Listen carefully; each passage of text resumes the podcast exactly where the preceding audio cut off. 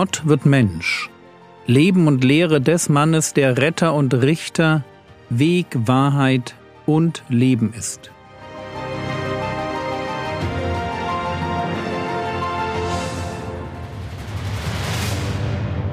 Episode 114 Das Reich der Himmel Jesus kommt nach Galiläa und predigt. Das haben wir gestern schon gesehen und wir haben in Matthäus Kapitel 4, Vers 17 gelesen. Von da an begann Jesus zu predigen und zu sagen, Tut Buße, denn das Reich der Himmel ist nahe gekommen. Dieser Text lädt ein, eine Frage zu beantworten und nämlich die, warum nicht, wie zum Beispiel im Gespräch mit Nikodemus hier, die Rede vom Reich Gottes ist, sondern vom Reich der Himmel. Sowohl Jesus als auch Johannes der Täufer reden im Matthäusevangelium vom Reich der Himmel. Ist das dasselbe wie das Reich Gottes? Und die kurze Antwort lautet Ja. Die beiden Begriffe sind Synonyme. Sie sind austauschbar. Wir müssen dabei Folgendes verstehen. In der jüdischen Kultur besteht eine starke Zurückhaltung davor, das Wort Gott in den Mund zu nehmen. Das hat mit dem dritten Gebot zu tun, wo es heißt 2. Mose 20, Vers 7 Du sollst den Namen des Herrn deines Gottes nicht zu nichtigem aussprechen. Denn der Herr wird den nicht ungestraft lassen, der seinen Namen zu nichtigem ausspricht. Und um genau das nicht zu tun, den Namen Gottes irgendwie falsch auszusprechen, deshalb ersetzte man den Begriff Gott durch verwandte Begriffe wie zum Beispiel den Begriff Himmel. Also man meint Gott, aber man sagt Himmel. Das war ziemlich normal. Im Gleichnis vom verlorenen Sohn kommt der jüngere Sohn zurück und sagt dann, Lukas 15, Vers 21, Der Sohn aber sprach zu ihm, Vater, ich habe gesündigt gegen den Himmel und vor dir. Ich bin nicht mehr würdig, dein Sohn zu heißen gesündigt gegen den Himmel. Gemeint ist natürlich gesündigt gegen Gott. Oder Johannes der Täufer redet darüber, dass Gott die Berufung eines Menschen festlegt und sagt, Johannes 3, Vers 27, Johannes antwortete und sprach, ein Mensch kann nichts empfangen, auch nicht eins, es sei ihm denn aus dem Himmel gegeben. Merkt ihr? Aus dem Himmel? Gemeint ist von Gott gegeben. So, das haben wir jetzt verstanden. In einer jüdischen Kultur wird Reich der Himmel formuliert, wo Reich Gottes gemeint ist. Und man kann jetzt dieses Ergebnis noch dadurch weiter sichern, dass man sich Stellen anschaut, wo Matthäus vom Reich der Himmel schreibt, aber die anderen Evangelisten, weil sie eine nicht jüdische Zuhörerschaft bedienen, Reich Gottes übersetzen. Da gibt es, um einfach mal zwei Beispiele zu machen, da gibt es zum Beispiel den Vergleich des Reiches Gottes mit einem Senfkorn. Bei Matthäus hört sich das so an. Matthäus 13, Vers 31 Ein anderes Gleichnis legte er ihnen vor und sprach Das Reich der Himmel gleicht einem Senfkorn, das ein Mensch nahm und auf seinen Acker säte. Das war Matthäus.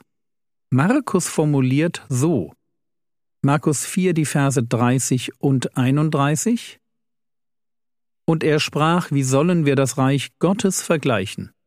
Oder in welchem Gleichnis sollen wir es darstellen? Wie ein Senfkorn, das, wenn es auf die Erde gesät wird, kleiner ist als alle Arten von Samen, die auf der Erde sind. Merkt ihr? Dasselbe Reich wird verglichen mit einem Senfkorn. Und einmal wird vom Reich Gottes gesprochen bei Markus und dann vom Reich der Himmel bei Matthäus. Oder wenn es darum geht, wem das Reich Gottes gehört, dann lesen wir bei Matthäus, Matthäus 19, Vers 14, Jesus aber sprach, lasst die Kinder und wehrt ihnen nicht zu mir zu kommen, denn solchen gehört das Reich der Himmel. Und Markus berichtet denselben Sachverhalt so. Markus 10, Vers 14 Als aber Jesus es sah, wurde er unwillig und sprach zu ihnen, Lasst die Kinder zu mir kommen, wehrt ihnen nicht, denn solchen gehört das Reich Gottes. Wieder derselbe Sachverhalt, einmal Reich der Himmel und dann Reich Gottes. Und ganz deutlich wird die Austauschbarkeit der beiden Begriffe, wenn wir uns anschauen, wie sie im selben Gespräch als Begriffspaar für dieselbe Sache verwendet werden. Matthäus 19, die Verse 23 und 24. Jesus aber sprach zu seinen Jüngern, Wahrlich, ich sage euch, schwer wird ein Reicher in das Reich der Himmel hineinkommen. Wiederum aber sage ich euch, es ist leichter, dass ein Kamel durch ein Nadelöhr geht, als dass ein Reicher in das Reich Gottes hineinkommt. Merkt ihr, im ersten Vers ist vom Reich der Himmel die Rede, im zweiten Vers vom Reich Gottes.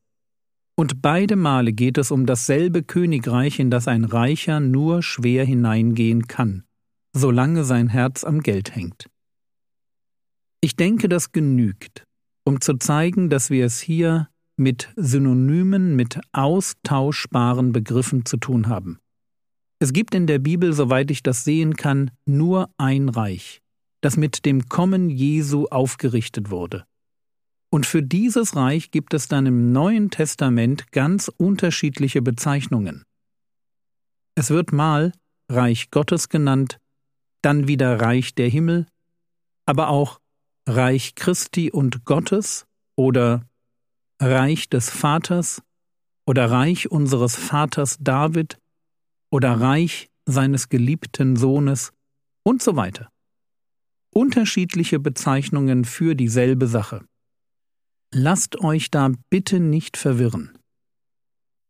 Und noch etwas ist wichtig, nämlich die Tatsache, dass das Reich Gottes oder das Reich der Himmel absolut im Zentrum der neutestamentlichen Verkündigung steht. Johannes predigt davon. Jesus tut es. Wir werden noch sehen, wie viele sogenannte Himmelreichsgleichnisse es gibt. Und wenn Jesus seine Jünger aussendet, zuerst die zwölf und dann die Gruppe von siebzig. Was sollen die dann predigen? Lukas 9, Vers 2 wird von den Zwölfen gesagt, und er sandte sie, das Reich Gottes zu predigen. Und in Lukas 10, Vers 9, da heißt es über die siebzig, und heilt die Kranken darin und sprecht zu ihnen, das Reich Gottes ist nahe zu euch gekommen. Und so könnte man jetzt weitermachen. Kurz vor seinem Tod im Gespräch mit Pilatus geht es um die Natur von Gottes Reich. Es ist nämlich nicht von dieser Welt.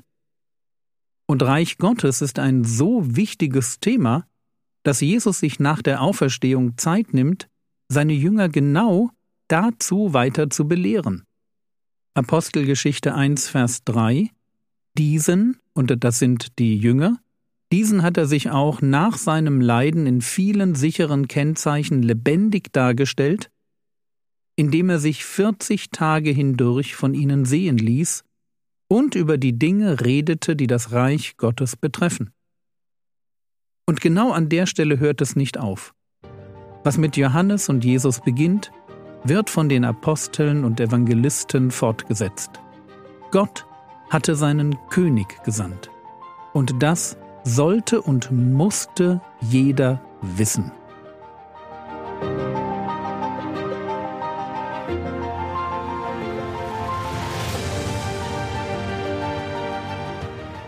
Was könntest du jetzt tun? Du könntest dir Gedanken darüber machen, was es bedeutet, dass das Reich Gottes in, aber nicht von dieser Welt ist. Das war's für heute. Du findest übrigens auf frogwords.de unter der Rubrik Bibel ATNT Predigten, sortiert nach biblischen Büchern. Der Herr segne dich, erfahre seine Gnade und lebe in seinem Frieden. Amen.